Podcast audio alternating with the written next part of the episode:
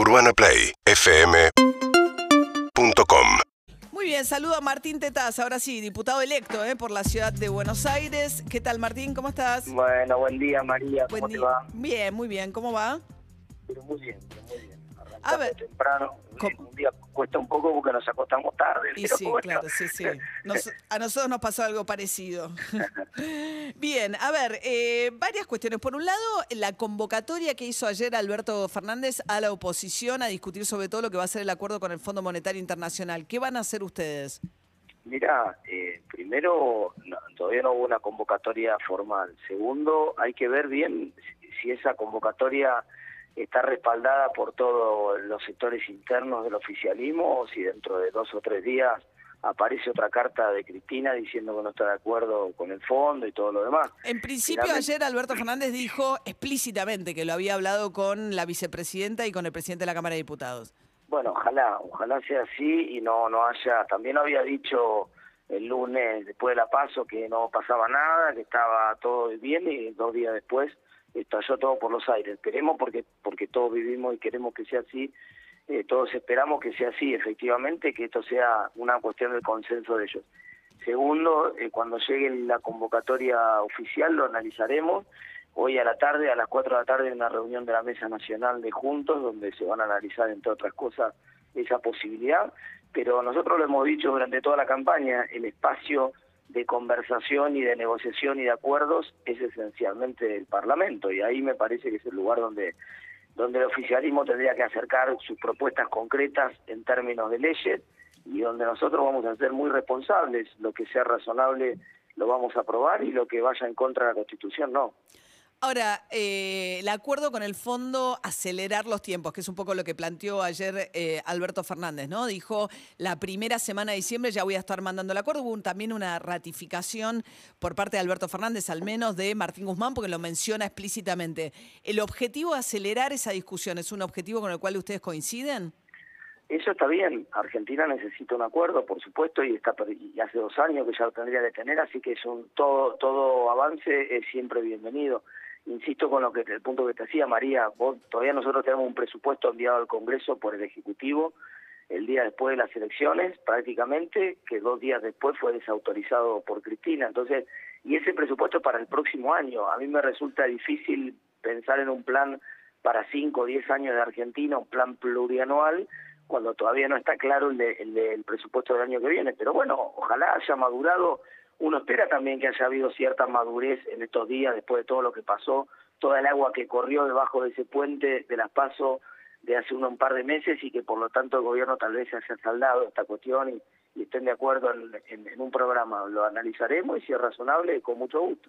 Eh, ¿Qué lectura hacen de, hicieron ayer del resultado electoral a nivel nacional primero? Después vamos a la Ciudad de Buenos Aires, estamos charlando con Martín Tetaz. Fue realmente impactante. El resultado fue impactante porque primero nu- nueve puntos arriba a nivel nacional es un resultado brutal. Eh, segundo, Terminó pero- 42 a 33. No, porque hay que hacer el cálculo. Porque el cálculo, puntos, claro. Creo- no- creo que no- son no- nueve- Sumando nueve- esto es tomando todo el país. Lo que pasa es que no se, se, no se, se votó, digamos, diputados en cada una de las provincias y senadores en ocho provincias. claro, pero estoy pasa es que sumar uno por uno. nacionales que se votó en todos lados. Ah, tomando Diputados dip- nacionales que se votó en todos lados.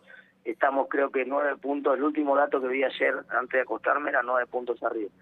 Eh, entonces me parece que ese es un resultado muy, muy contundente y además en- eh, cualitativamente conseguimos los cinco senadores que fuimos a buscar, ¿no? Entonces, con resultados muy interesantes en algunas provincias donde, por ejemplo, en Tucumán pegó en el poste, no no no ganamos Tucumán de milagro. Sí, sacaron Eh, 2% fueron- de diferencia, fue muy llamativo. Pero además ahí el Frente de Todos pierde casi 100.000 votos de las PASO. Sí, bueno, ahí hay una interna de ellos, una, una pelea bastante fuerte, pero yo visité Tucumán el lunes justamente para, para apoyar a nuestros candidatos y no se esperaba, más allá de que estaba la pelea en el oficialismo, no se esperaba eh, para nada ese resultado, digamos, fue esa fue, por eso te digo, si en, en- en el panorama global el resultado es más o menos el esperado, coincide con lo de las PASO y con lo que mostraban las encuestas, no hay mayores sorpresas cuando te metes en, a puntear lugar por lugar, hay alguna sorpresa como esta de Tucumán que realmente hasta último momento inclusive pensamos que se podía ganar.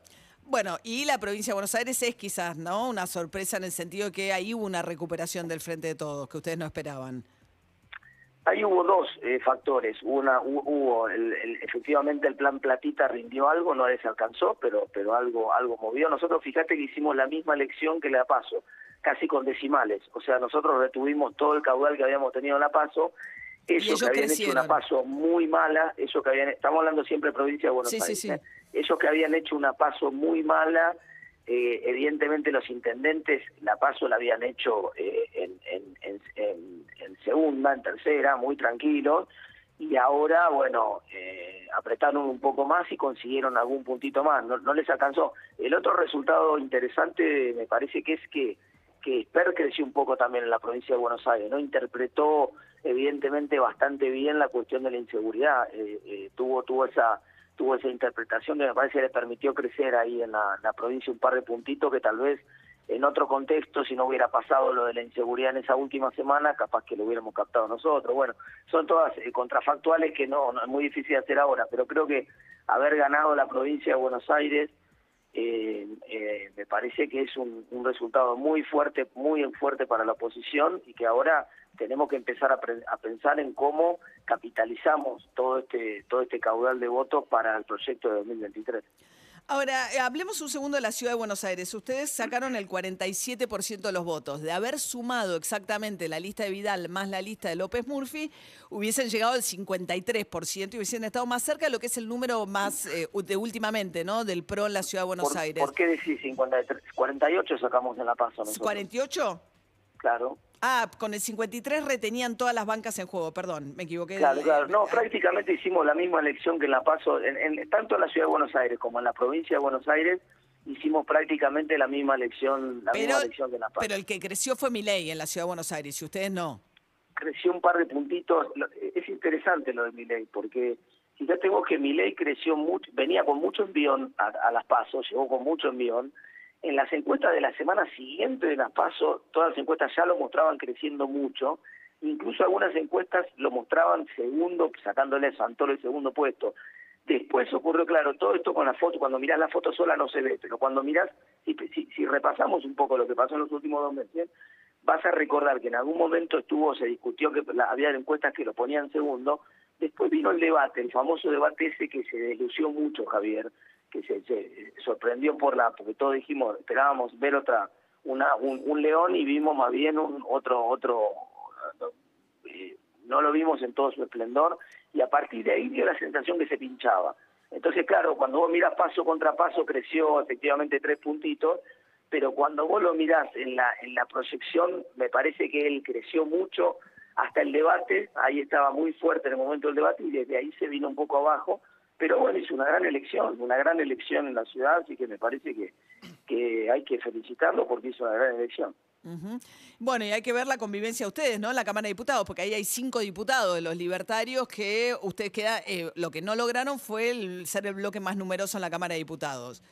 Es verdad, esa, esa, esa apuesta que teníamos no, no pagó y, básicamente perdimos en la provincia de Buenos Aires un diputado, en la, en la ciudad de Buenos Aires estuvo muy cerca del octavo diputado también, entonces eh, quedamos muy cerquita. Claro, se lo llevó ley, el segundo diputado, digamos.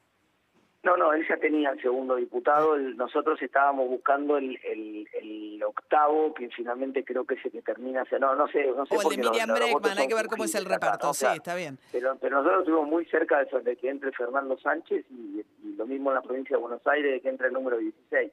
Muy cerca de esa de, de esos dos y bueno, no, no, lamentablemente no, no llegamos. Entonces, ahora veremos en el Congreso eh, si efectivamente tenemos apoyo de ese sector, de, por lo menos de los votos de Miley y de este, y de PERT respecto de las principales cuestiones, por ejemplo, de la reforma monetaria que vamos a plantear desde el 10 de diciembre.